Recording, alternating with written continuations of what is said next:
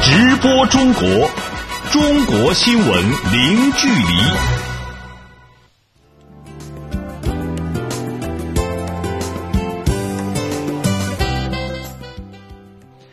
这里是直播中国节目，听众朋友您好，我是主持人林飞。您好，我是杨敏。今天节目的主要内容有：中国总理李克强在新西兰表示，中新双方要携手合作，创造更多新的第一。中方坚决反对日本现职官员访台，向日方提出严正交涉。今年前两个月，中国工业企业利润增速加快，同比增长超过三成。中国近期出台新的汽车销售办法，将打破品牌授权销售单一模式。中国进一步完善耕地保护管控性机制，并健全耕地补偿机制。好，欢迎各位持续收听。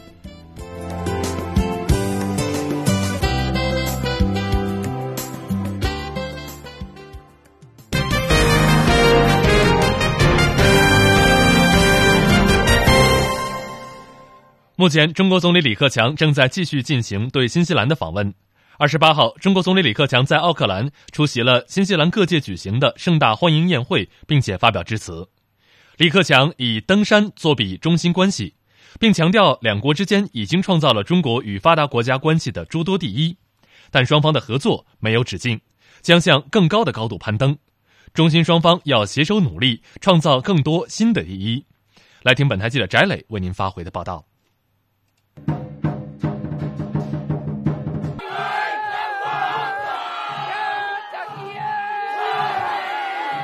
二十八号中午，李克强总理在奥克兰下榻的饭店锣鼓喧天，金龙舞动，同时伴随着毛利人极具特色的迎宾仪式，新西兰各界在这里举行盛大宴会。欢迎中国总理率领的代表团到访新西兰。此前一天，中新两国正式公布了双方自贸区升级版谈判将于下月举行，而新新西兰也成为发达国家中首个同中国签订“一带一路”合作谅解备忘录的国家。李克强总理在午宴上发表致辞说，此访期间，两国政府达成了诸多合作成果。最引人瞩目的是中新自贸区的升级版，其中所包含的内容是中国和其他发达国家所签署的自贸协议中水平最高的。自贸区升级版将为双边经贸投资合作创造更多机会。中新的合作不止于农业、乳制品，而且我们在技术领域也可以进行深入的合作。今天早晨，我和英格里希总理一起去参观了海尔。在这里和贵国的企业合作生产的具有世界领先水平的家电，它不仅在新西兰的市场，在澳大利亚的市场，在全球的市场都处于迅速上升的位置。这说明啊，中兴不仅可以进行双边的合作，而且我们可以共同开拓第三方市场。我们的合作不仅不会损害第三方。还会有利第三方。李克强总理强调，虽然中新合作已经创造了中国和发达国家关系的诸多第一，但双方合作的高峰没有止境，将向更高的高度攀登，将创造更多新的第一。所以我们在这里主张自由贸易，我们在这里强调地区的稳定和世界的和平。正是在这样的大背景下，我们可以。用更多的力量去发展本国的经济，改善本国的民生。新西兰著名登山家希拉里爵士有一句含有哲理的名言：“我们要征服的不是高山，而是我们自己。”中新关系需要我们自己，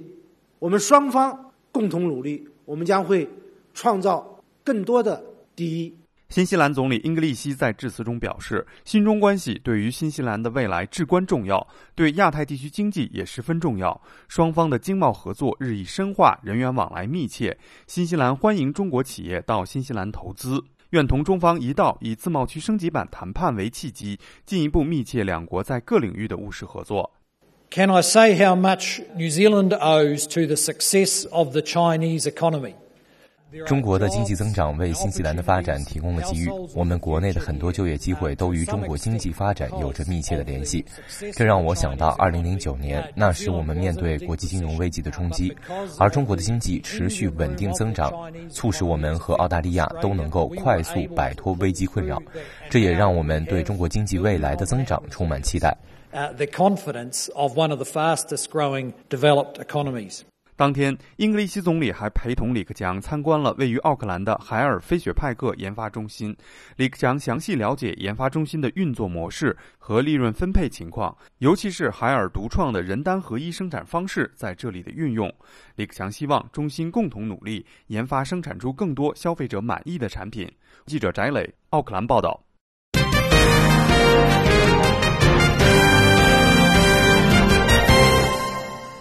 二十七号。中国外交部发言人华春莹在例行记者会上表示，日本总务副大臣赤间二郎访台，明显违反日本只同台湾维持民间和地区性往来的承诺，严重背弃中日四个政治文件精神。中方对此坚决反对，已向日方提出严正交涉。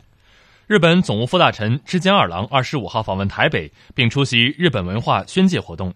有报道称，这是一九七二年以来日本访台的最高级别官员。对此，华春莹强调，台湾问题事关中日关系政治基础的重大原则问题，中方在台湾问题上的立场是一贯而明确的。今年初以来，日方口头上声称遵守在台湾问题上的承诺，但是呢，在实际行动上却一再的挑衅滋事。已经给中日两国关系的改善造成了严重的干扰。我要强调，台湾问题涉及到中国的核心利益，坚决不容挑战。日方应该认识到问题的严重性，停止在涉台问题上两面派的做法，不要在错误的道路上越走越远。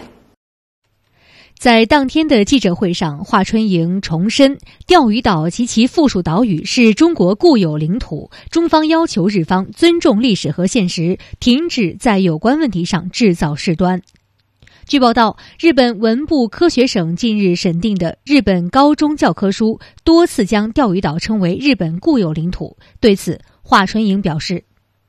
中方维护领土主权的决心坚定不移，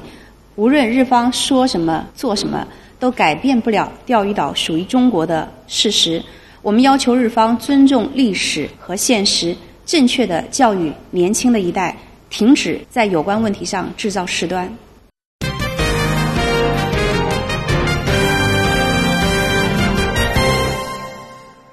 当地时间二十七号，中国同肯尼亚签署换文。明确，中国将向正在遭受严重旱灾的肯尼亚提供两万余吨紧急人道主义粮食援助，以解肯尼亚旱灾地区民众燃眉之急。那么，详细情况，我们连线本台驻肯尼亚的记者王新俊。新俊，你好，先来给我们介绍一下中国政府向肯尼亚提供紧急人道主义粮食援助的具体情况。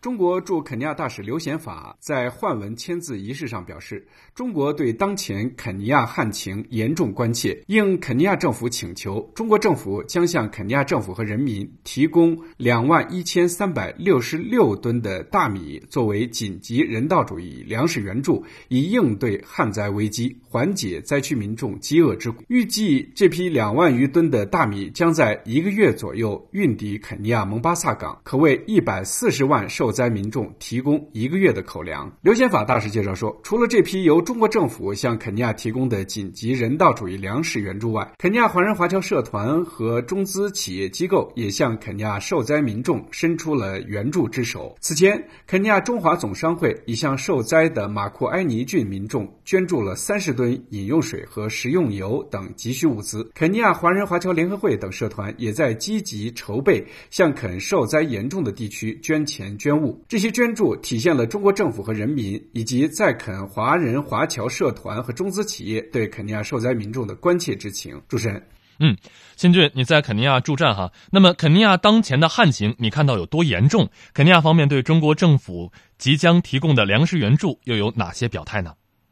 呃，是这样。去年底进入旱季，到目前的几个月以来，全国大面积干旱。今年二月，肯尼亚总统肯亚塔宣布境内干旱为国家灾难。目前，肯尼亚全国四十七个郡中有二十三个旱情严重，全国四千六百多万人口中约二百七十万人急需粮食援助。联合国儿童基金会称，近期的肯尼亚大旱中。超过一百万儿童受灾。对于中国政府将向肯尼亚政府和人民提供紧急人道主义粮食援助，肯尼亚财政部长罗蒂奇代表肯尼亚政府和人民表示深深的感谢。他在回答我的相关提问时说：“中国长期以来在基础设施、能源发展、医疗卫生、农业和人力资源等领域。”为肯尼亚提供了大量帮助。在当前肯尼亚遭受严重干旱这一国家灾难的情况下，中国政府和人民又做出了迅速反应，为肯尼亚受灾民众提供急需的人道主义粮食援助。这些来自中国政府和民间组织的援助，与国际社会的其他援助一样，正逢其时，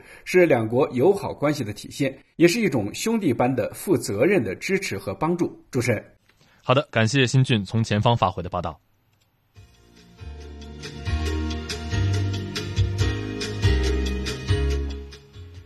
直播中国，接下来我们将关注以下的财经资讯。今年一二月，中国工业企业利润增速加快，同比增长超过三成。中国近期出台新的汽车销售管理办法，将打破品牌授权销售单一模式。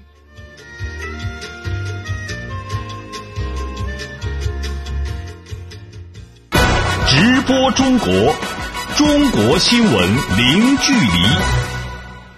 欢迎您持续关注直播中国。我们先来关注中国最新的股市和汇市信息。首先是股市方面，二十八号，中国内地沪深两市早盘惯性低开，沪指低开之后维持弱势震荡。午后，两市指数继续下探，临近尾盘有小幅的回升，但两市指数均未能翻红，成交量较前一天萎缩。截至收盘，上证指数收报于三千两百五十二点九五点，下跌十四点零一点，跌幅百分之零点四三，成交金额两千零三十五亿元人民币。深圳成指收报于一万零五百六十三点二九点，下跌十八点六三点，跌幅百分之零点一八，成交金额两千六百二十四亿元人民币。香港恒生指数收报于两万四千三百四十五点八七点，上涨一百五十二点一七点，涨幅百分之零点六三，成交金额港币。六百九十四点五亿元，台湾加权股价收价于九千八百七十六点四五点，下跌零点三二点，跌幅百分之零点零，成交金额一千零三十四点四零亿元人民币。来看汇市方面，二十七号，中国外汇交易中心公布的人民币对世界主要货币汇率中间价为：一美元兑人民币六点八七八二元，一欧元兑人民币七点四七二六元，一百日元兑人民币六点二一四九元，一港元兑人民币零点八八五四八元，一英镑兑人民币。八点六四一八元，一澳大利亚元兑人民币五点二四九四元，一新西兰元兑人民币四点八四八二元，一加拿大元兑人民币五点一四四一元。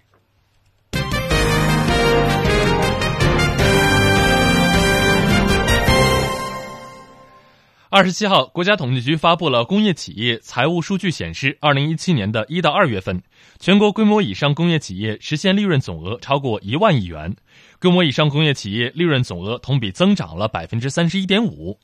国家统计局指出，总体来看，目前工业企业企业效益开始好转。今年前两个月，工业生产延续上年以来的稳中向好态势，工业生产增长加快。规模以上工业增加值同比实际增长百分之六点三，增速比上年十二月份加快了零点三个百分点。一到二月份，企业主营业收入利润同比上升零点八个百分点，升幅为二零一二年以来的最大值。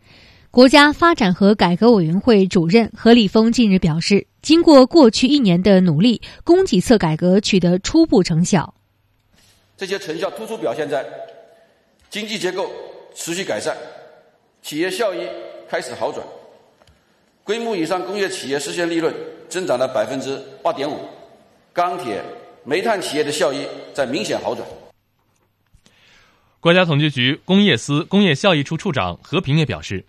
工业企业利润增速比上年十二月份加快，主要原因包括工业生产增长加快、产品价格明显上涨，以及单位成本和单位费用下降加快，但总体上属于恢复性增长。他介绍说，在生产加快、价格上涨等作用下，一到二月份，煤炭开采和洗选业、黑色金属冶炼以及压延加工业、石油和天然气开采业、石油加工炼焦和核燃料工业、化学原料和化学制品制造业等行业利润大幅增加，拉动了全部规模以上工业利润增幅的比例，比上年十二月显著提高。此外，受到石油、钢铁等行业的影响，国有企业效益明显复苏。一到二月份，国有控股企业利润同比增长百分之一百点二，而上年十二月份则同比下降百分之十一点六。在供给侧改革初显成效的同时，工业企业利润增长能否保持良好势头，成为业界关注的焦点。中山证券分析师周征表示。去年是一个供给侧改革的一个非常这个重要的一个年份。那这种供给侧的改革到了今年，其实它的效果就由从供给端开始在逐步的显现。接下来就是要看从需求端，它是不是能能够真正的开始，就是需求逐渐的。旺盛，因为大家都知道二季度是一个开工的旺季，所以说从这个角度，特别是基建对于整个的这种后续的这种周期性行业的复苏的拉动，它的效果，从而带动整个的这么一个制造业出现一个连续复苏的这么一个情况。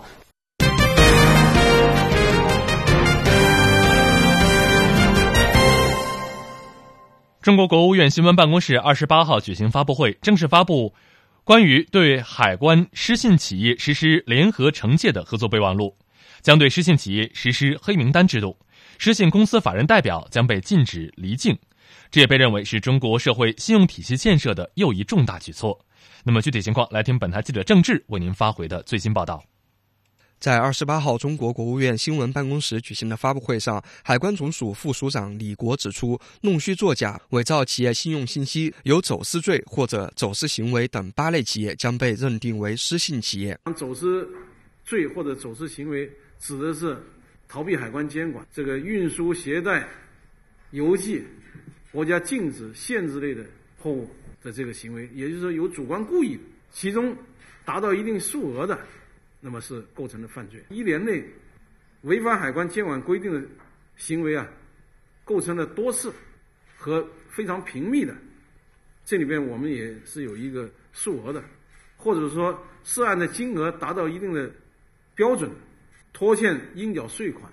和应缴罚没款项。具体而言，惩戒措施涵盖工商、税务、质检、金融、环保、司法等多个重点领域，包括纳入黑名单，如工商部门将有走私罪的企业列入黑名单，降低信用评定等级，加强审核检查；如质检、环保部门对失信企业提高检查率等。此外，还包括限制性管理类措施，比如公安部门阻止失信企业法定代表人离境，财政部门依法限制失信企业参与政。府采购活动等，海关总署副署长李国指出，实施惩戒的对象不仅包括失信的企业本身，同时还拓展延伸到了企业的法定代表人、董事、监事和高级管理人员。通过增加对相对人员的惩戒，可以最大限度的防止企失信企业改头换面，逃避惩罚。有助于加大企业失信成本，实现从源头上。治理失信活动的目的。此前，国家发改委已会同税务总局、工商总局等六十多个部门签署了税收征管、工商监管等十三个领域的联合惩戒备忘录。此次签署的合作备忘录标志着联合惩戒扩展到进出口领域。李国称，此举旨在让希望通过投机取巧、违法和失信获取蝇头小利的企业无处藏身。只有让企业因失信付出高昂的经济成本和经营代价，才能真正起到不敢失信、不能。能实性的威慑效果。好，我们继续来关注新闻。中国商务部近日披露的信息显示，为了打破品牌授权销售单一模式，加快构建共享型、节约型、社会化的汽车流通体系，近期将出台汽车销售管理办法。业内专家表示，新办法将改变汽车制造企业在汽车流通环节一家独大的话语权，经销商权益有望得到改善，消费者买车也将更加方便实惠。有关内容，我们来听本台记者肖忠仁的报道。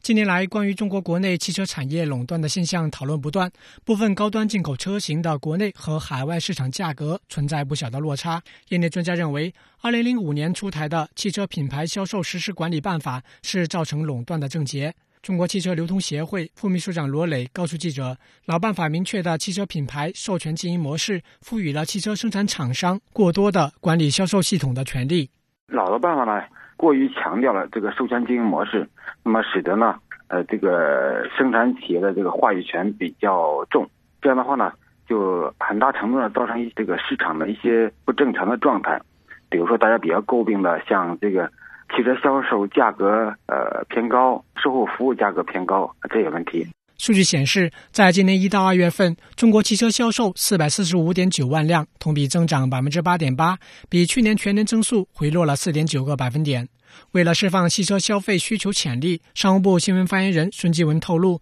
近期将会出台汽车销售管理办法。这一办法将会打破过去品牌授权销售单一模式，打破品牌授权销售。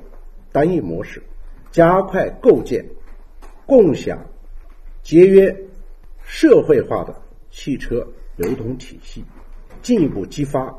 汽车市场的消费活力。不难发现，新办法比即将废止的老办法名字少了“品牌”两个字。业内人士指出，按照老的办法规定，没有汽车制造商的品牌授权就不能卖车，但在新办法里，这个规矩取消了。取消授权备案制，等同于把汽车作为一般的流通性商品对待。全国工商联汽车经销商商会秘书长朱孔元介绍说：“新办法呢，取消了这个授权以后啊，其实是为了多品牌的销售。”为了这个售后和销售模式的多样化，打开了口子，我觉得是有利于这个整个汽车流通行业渠道建设，而且呢，也有利于创新激发市场活力。此前，在实际的市场活动当中，由于经销商进店成本较高，投资回报周期较长，很容易出现授权期不到、供应商单方面解除合同的情况，而且还不负责回购。随着市场需求疲弱、不平等的关系等矛盾加剧，经销商和厂商的矛盾也从暗斗走向了明争，出现了频频逼供的事件。对此，新办法对授权期限的签订和解除明确了限制条件，维护了经销商的实际利益。此外，新办法还明确销售和售后可以分离、配件渠道放开等等，这将使得汽车售后的服务模式更加多样，同时也限制供应商利用不平等地位垄断原厂配件的渠道和价格，让原厂配件在授权和非授权体系当中自由流通。中国汽车流通协会副秘书长罗雷表示，新出台的办法将会改变汽车制造企业在汽车流通环节当中一家独大的话语权，平衡了双方的关系。而销售从单一渠道变成多种渠道，无论是汽车销售价格还是售后服务的价格，也将会回归到自然的市场状态。那么出台以后，可能会对市场有一些比较明显的一些促进。那么消费者明显感到，第一呢，呃，在购买汽车的时候，呃，选择的这个余地更多了。那么可能呢，这个汽车销售价格呃会有一定呃程度的一个下降，特别是一些这个高端车的价格。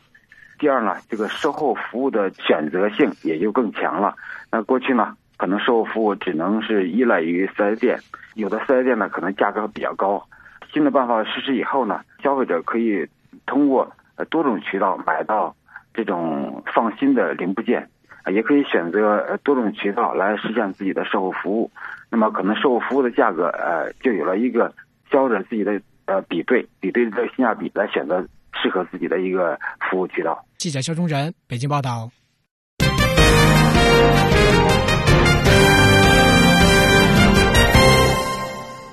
直播中国，我们再来关注中国人民银行副行长易纲近日表示。人民币国际化是一个中长期战略，要保持定力，稳步实现目标。在人民币汇率持续承压的背景之下，此前快速推进人民币国际化遇到了新挑战。一纲要求要做好政策的顶层设计，同时稳步推动资本项目可兑换，推进人民币国际化使用的相关基础设施建设，引导好离岸人民币市场发展，完善监督和管理手段。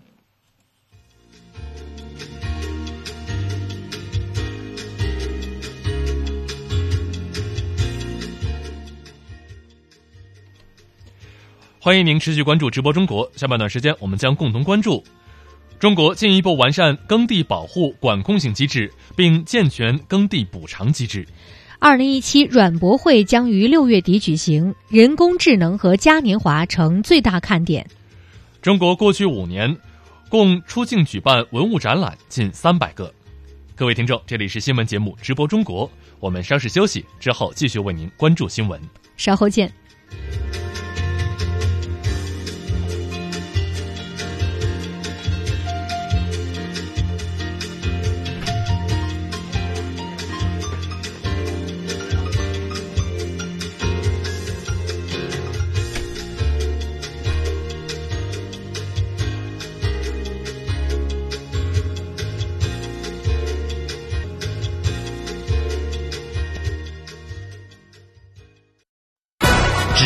中国，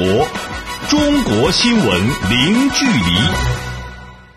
直播中国下半段时间，我们首先关注今天节目的主要新闻。目前，中国总理李克强正在继续对新西兰的访问。二十八号，中国总理李克强在奥克兰出席了新西兰各界举行的盛大欢迎晚宴，并且致辞。李克强以登山作比中心关系，并强调了两国之间已经创造了中国与发达国家之间的诸多第一。但双方的合作没有止境，将向更高的高度攀登。中新双方要携手努力，创造更多新的第一。二十七号，中国外交部发言人华春莹在例行记者会上表示，日本总务副大臣赤间二郎访台，明显违反日本只同台湾维持民间和地区性往来的承诺，严重背弃中日四个政治文件精神。中方对此坚决反对，已向日方提出严正交涉。当地时间二十七号，中国同肯尼亚签署换文，明确中国将向正在遭受严重旱情的肯尼亚提供两万余吨紧急人道主义粮食援助，以解肯尼亚灾干旱地区的民众燃眉之急。二十七号，中国国家统计局发布数据显示，二零一七年一到二月份，全国主要工业企业实现利润总额超过一万亿元，利润总额同比增长百分之三十一点五。国家统计局指出，总体看。目前，中国工业企业效益开始好转。中国国土资源部农业部负责人二十七号在北京表示，将抓住“不占少占”这个根本，严格耕地管控性保护，同时要健全耕地补偿机制，尊重保护农民的利益。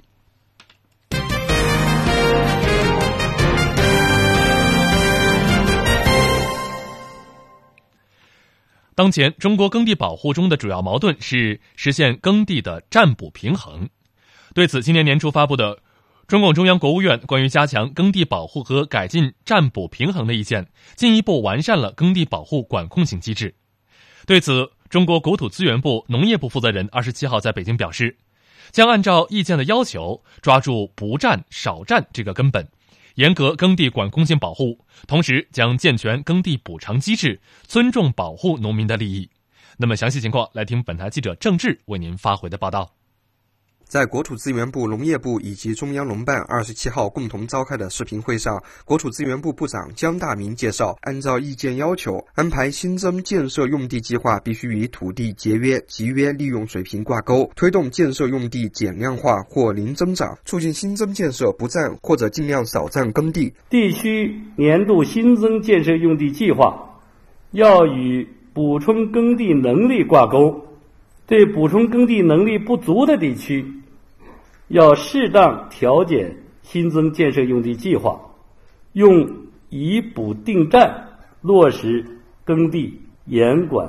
严保。江大明强调，意见要求全面完成永久基本农田划定和保护，强化永久基本农田对各类建设布局的刚性约束。各地区各有关部门不得随意突破永久基本农田边界。意见还提出，将建立健全耕地保护补偿机制，通俗的讲，就是要对保护耕地农民进行奖励。对此，江大明解读指出，对耕地保护任务重的地区，加大补偿力度，让保护耕地的地区不吃亏。探索建立耕地保护补偿基金，对承担耕地保护任务的农村集体组织和农民进行奖补，让保护耕地的群众得实惠，增强啊保护耕地的持续性。据介绍，近年来，浙江、江苏全省、成都、佛山等地相继建立了耕地保护补偿制度，并取得积极成效。国土资源部希望各地结合自身实际，对其借鉴和学习。在当天的视频会议上，农业部副部长于兴荣指出，中央对于耕地保护的一系列指示和部署，充分表明了中央加强耕地保护的坚决态度。各级农业部门必须确保耕地红线不突破，粮食生产能力不降低，同时要尊重农民意愿，维护农民权益。凡是已经确权颁证到户的永久基本农田，不得占用，让农民的承包经营权更加牢固。占用农民承包土地的补偿费要依法依规补足，让农民基本生活有保障。记者郑志北京报道。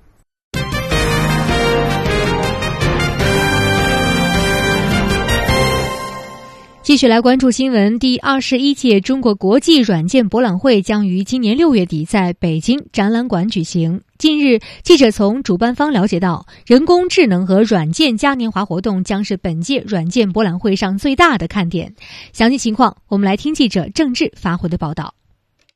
二零一七年中国国际软件博览会将以“软件定义世界，智能引领未来”为主题，全面展示产业发展成果和重要定位。从该主题来看，展会将突出智能概念。据了解，本届软博会将设一个国家成果汇报馆、一个软件综合馆，以及软件与商业、软件与智能制造、软件与未来、软件与生活等四个主题展馆。部分展馆也是紧扣人工智能概念。说起人工智能，人们很容易看到炫目的硬件和黑科技，但实际上，软件才是人工智能之魂。为了充分展示软件在人工智能中的作用，软博会的承办方今年有大动作，其中之一就是展览设施有了明显的提升。在以往的展览中，受场馆条件限制，有些非同凡响的智能视听触感效果出不来。这届软博会虽然还在老地方举办，但根据北京市经济和信息化委员会委员姜广智的说法，展出的效果可能大不一样。北京展览馆是一个老展馆，前几届软博会在这举办的时候呢，很多企业也反映啊，这个信息化的条件比较滞后，不能满足大家充分展示我们行业风采的要求。今年呢，我们市里头专门支持北京展览馆进行智慧展馆的改造，初步改造后啊，这也是第一次亮相。通过这个软博会呢，让智慧展馆的这个形象也能够重新的在北京确立起来。此外，公众的参与和体验也将和往届不同。以往，参展商大部分时间在围绕产品本身做展示，观众在展馆里走走看看，真正可以亲身体验的智能软件和设备并不多。而这届软博会开幕前，承办方将于六月二十四号到二十六号在海淀公园专门举行一场软件嘉年华活动，让公众充分体验人工智能等科技成果。北京市海淀区副区长李长平介绍。嘉年华由开幕式、竞技场、未来展、神秘岛、智生活五个部分组成，内容涉及科技展、VR、AR 体验互动、智慧生活、创新成果体验等环节，汇集一批在全球具有领先前沿地位的科技成果，同时以青少年为参与对象的创客工坊、解密课堂、机器人编程大赛等内容，以此来激发青少年对科技的兴趣与热情。据了解，本届软件博览会还将首次打造软博会交易平台，通过增加交易服务功能，做到可交易、可发布、可展示。通过软博会大平台来活跃现场各类交易要素，促进交易达成。记者郑智北京报道。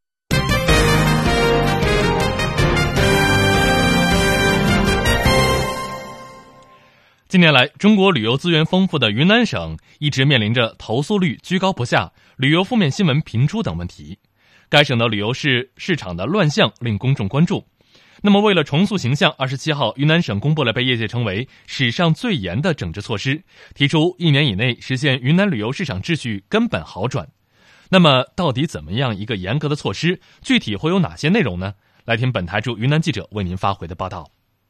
旅游大省大而不强，已成为云南近年摆脱不掉的尴尬。二零一六年全省旅游者达四点三亿人次，表面繁华的背后却有另外一组数字。据国家旅游局通报，云南旅游投诉最高时占全国投诉量的百分之六十，截至今年二月，仍占百分之三十四点八，位居全国第一。据有关部门统计，云南旅游市场乱象的根本原因在不合理低价游揽客和旅游定点购物，在高于商品实价十倍甚至三十倍利润的驱使下，旅行社和购物商店形成了灰色的利益链条。在三月二十七号上午的发布会上，云南旅游发展委员会主任于凡通报了七方面共二十二条整治措施，严厉打击发布、销售、经营不合理低价游产品，实行新的旅游标准合同，取消。旅游合同中的购物附加条款，严格监管旅游合同，实行旅游合同电子化监管，建立旅行社黑名单制度，取消旅游定点购物，将所有旅游购物企业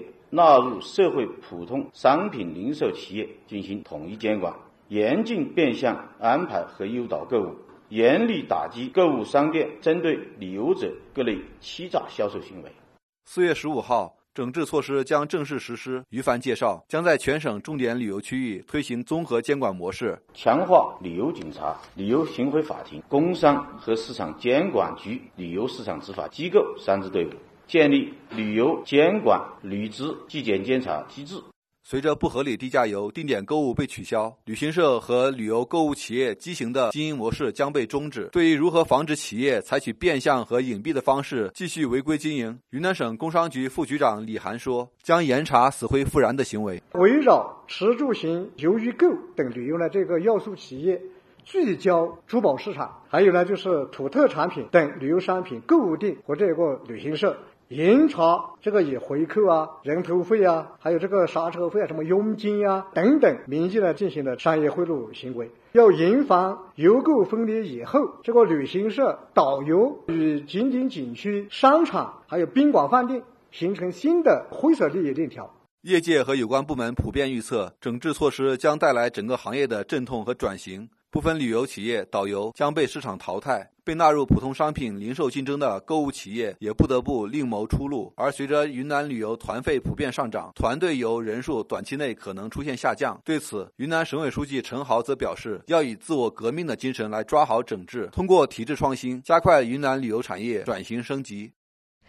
直播中国，接下来我们关注文化方面的最新资讯。文物正在成为推动中外文化对话的重头戏。中国国家文物局局长刘玉珠二十七号在北京透露，在过去的五年时间里，中国共出境举办文物展览近三百个。我们来听记者林维的报道。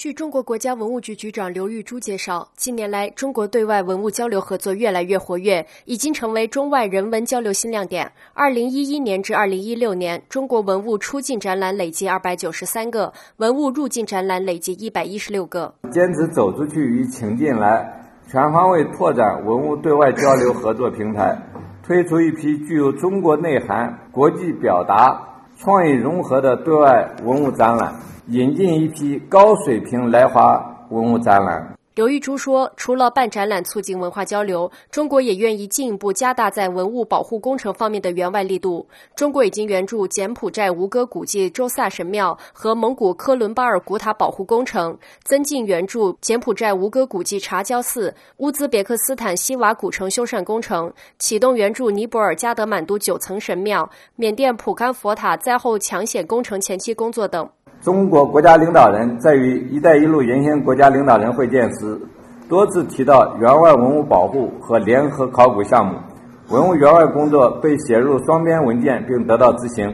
实施援外文物保护工程和联合考古项目，要在周边国家巩固扩大，在“一带一路”沿线国家和非洲、拉美等地区稳步拓展，在重点国家实现突破。刘玉珠说：“中国支持保护濒危文化遗产的国际行动，鼓励国家级博物馆和文物保护机构积极响应建立国际文物避难所网络的倡议，接受濒危文化遗产临时避难避险，鼓励中国企业向保护濒危文化遗产国际基金提供捐助。”记者林维北京报道。美国纽约就即将迎来一大批中国文物。纽约大都会艺术博物馆将在下周开始举办名为“秦汉文明”的展览，届时包括秦始皇陵、贵社兵马俑、汉代中山靖王刘胜七、窦碗、金缕玉衣在内的一大批中国秦汉时期的文物将与美国纽约的观众见面了。那么具体情况，我们就请编辑李爽来先给我们介绍一下。李爽。好的，这次展览共展出一百六十四件中国秦汉时期的文物，参展文物来自中国十三个省市的三十二家博物馆，其中近半数是首次在境外展出。据大都会艺术博物馆馆长康伯堂介绍，这个展览是今年在美国举办的最大规模、最重要的中国艺术项目，相信将会成为中美文化交流新的里程碑。那在这个展览里，除了秦始皇陵、贵社兵马俑、汉代中山靖王刘胜七、窦碗、金缕玉衣之外，观众还有机会欣赏到。秦代青铜宝剑、盔甲和汉代九支灯、博山炉等文物。大都会博物馆亚洲艺术部中国艺术主任研究员孙志新说：“这些文物可以让观众看到秦汉时期人们的生活。”主持人，嗯。那么这次有一百六十四件中国秦汉时期的文物，而且是来自中国十三个省市的三十二家博物馆，可以说是集合了每个博物馆的最精华的展览。那么大家更关注的，其实还应该是呃秦始皇陵贵社的兵马俑和金缕玉衣这两件展品吧。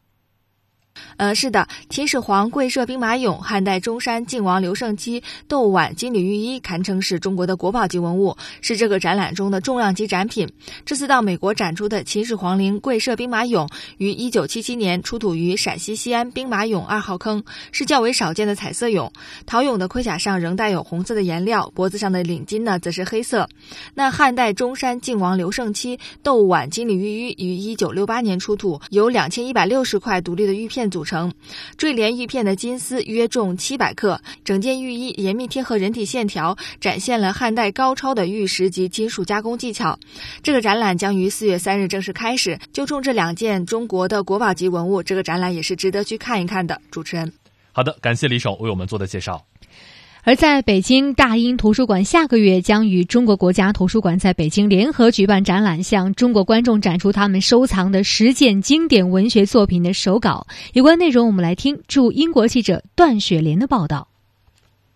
这项名为《从莎士比亚到福尔摩斯：大英图书馆的珍宝》的展览将于四月二十一日在北京开幕。展品包括查尔斯·狄更斯小说《尼可拉斯·尼可比》的手稿、夏洛蒂·勃朗特小说《简爱》的修订手稿本、莎士比亚悲剧《罗密欧与朱丽叶》的早期四开本，以及威廉·华兹华斯诗歌《我孤独的漫游》像一朵云的草稿等。在伦敦举行的媒体发布会上，大英图书馆十六世纪古籍研究专家凯伦博士向记者展示《简爱》的修订手稿本时介绍说。So we've got here volume one of the manuscript of Jane 这是夏洛蒂·勃朗特小说《简爱》的手稿，这一版本是修订手稿，也就是说，它是由勃朗特亲手抄写，然后供印刷厂打样制版用的。你可以看到他的字迹非常的清晰整洁。他在抄写的过程中还有部分修改，例如这个地方，他把一个原本较长的句子明显的缩短了。另外，你还可以看到手稿上偶尔有沾了油墨的手印，证明他的确是供印。厂使用的修订手稿。据了解，参与此次展出的十件大英图书馆展品，还包括因电影和电视改编而为中国读者所熟知的经典文学作品，如阿瑟·柯南·道尔爵士的《福尔摩斯》系列小说中失踪的中尉手稿，以及英国作家伊恩·弗莱明的詹姆斯·邦德系列故事之一《黎明生机》的手稿。大英图书馆文化与学习部负责人杰米·安德鲁斯表示，这些珍贵古籍和手稿将与相关中文译作、改编以及文学评论和研究文献等一同展出，以体现中英两国文学与文化之间源远流长的对话与交流。为了让大家对中英展品如何相互呼应有个具体的概念，我举一个例子：你可以看到一本早期四开本的《罗密欧和朱丽叶》，它是大英图书馆馆藏中最稀有、最宝贵的藏品之一。他在莎士比亚生前就已经出版了，曾经为英国国王乔治三世所有。这本《罗密欧和朱丽叶》将与中国国家图书馆的明代毛英客套印本《牡丹亭》并列展出。我们都知道，《牡丹亭》的作者汤显祖是莎士比亚同一时代的戏剧大家。安德鲁斯介绍说，为了更好地与中国读者和观众互动，大英图书馆还特别制作了中文网站，并开通了微信公众号。在参观展览的同时，你可以登录中文网站，可以关注微信公众号。在数字化的网站上，你可以亲手翻开这些珍贵手稿的书页，可以观看介绍展品的电影，甚至可以听到部分作者亲自朗读自己作品的音频。我们相信。这些互动小技巧将为展品注入生命和活力。该展览预计将持续到六月二十一日。除了在北京的展览之外，大英图书馆还将陆续在上海、浙江乌镇以及香港等其他中国城市举办一系列小型展览。大英图书馆表示，希望通过类似的项目，与中国与其他东南亚地区的伙伴机构建立长期的合作关系。记者段雪莲伦敦报道。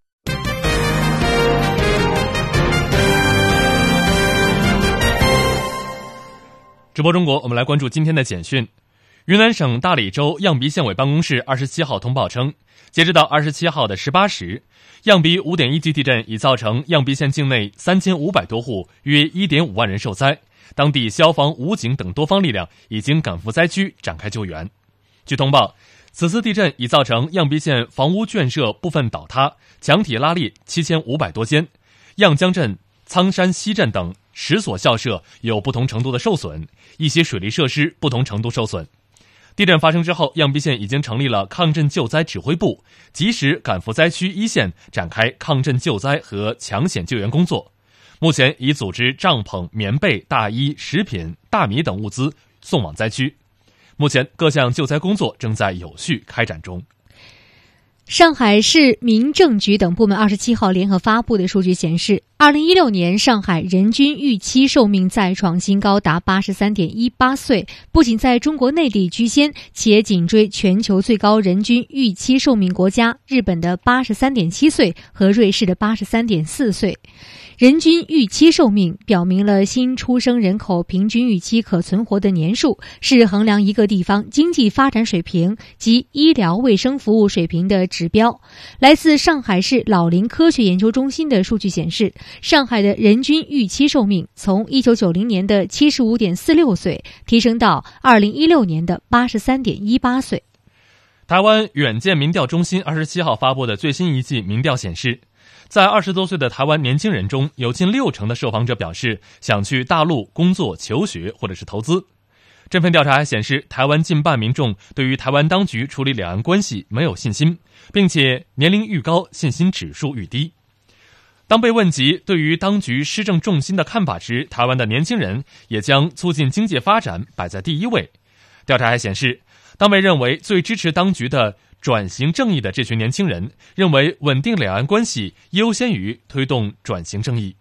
据介绍，本次调查在今年三月初举行，共访问居住在台湾本岛二十个县市二十岁以上的民众达到千余人。据青海湖自然保护区管理局二十八号披露，当天监测记录到水鸟十九种，三点八万余只，是历史同期最最大值。作为中国最大的内陆湖泊，青海湖是中亚、东亚两条候鸟迁徙路线的交汇点。每年在青海湖迁徙停留的候鸟有九十二种，超过二十万只，是中国境内候鸟繁殖数量最多、种群最为集中的繁殖地。近日公布的青海省地理普查表示，近五年来，青海湖面积增大近一百七十平方公里。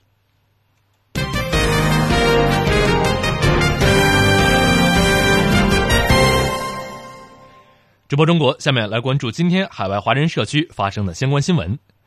中国总理李克强目前正在新西兰进行正式访问，此前他也访问了澳大利亚。李克强此次访问澳大利亚和新西兰，受到了当地华人华侨的热烈欢迎。新一代华侨正成为了促进中外友好的多面手。旅居新西兰十八年的侨胞朱熹认为，不论是经贸、文化还是公共外交等多个领域，只要能够发挥作用，华侨华人都应该是责无旁贷。他说。祖籍国与华人华侨间的联系越来越密切了。李克强总理出访的日程那么紧张，但依然与华侨见面，这使得侨胞的热情被不断的激发出来。朱喜认为，新一代华侨华人受惠于祖籍国改革开放政策，受过良好的高等教育，经济实力更强，融入驻在国后，社会地位也有所提升。这使得华侨华人对祖籍国的助力范围更广，力度更大。新西兰统计局发布的数据显示，二零一三年中新两国双边贸易总额超过一百八十二亿新元，中国首次成为新西兰第一大贸易伙伴。同时，中国也首次成为新西兰第一大出口市场。朱喜目前担任新西兰中国国际贸易促进总会副会长以及怀卡托分会会长。他说，新西兰中国贸易促进总会成立了近八年，已经有四十多家新西兰的企业会员。与中国二十六个省市的贸易促进会签订合作协议或者是备忘录，并在宁波、成都、石家庄三地都设立了办事处，每年五月组织新西兰企业到中国进行推介。他还曾经多次协助承办“文化中国”“四海同春”和“亲情中华”等文化交流品牌活动。朱喜说：“每位华侨华人都是中华文化的继承者，不能让这个联系断了。他期望中华文化的根脉在新西兰这片土地上能够得以延续。”旅居澳大利亚的侨胞丁长海是塔斯马尼亚大学教授、博士生导师、悉尼大学荣誉教授，致力推动中澳医学学术交流。丁长海曾推动建立塔斯马尼亚大学与中国南方医科大学、安徽医科大学及西安交通大学三校合作。得益于此，四十多位中国学生到澳大利亚攻读博士学位，一百多位中国学者到澳大利亚进行短期访问学习。丁长海还担任澳洲华人生物医学协会副会长。该组织从二零一一年开始，隔年举办中澳生物医学大会，组织近千位相关学者进行学术讨论。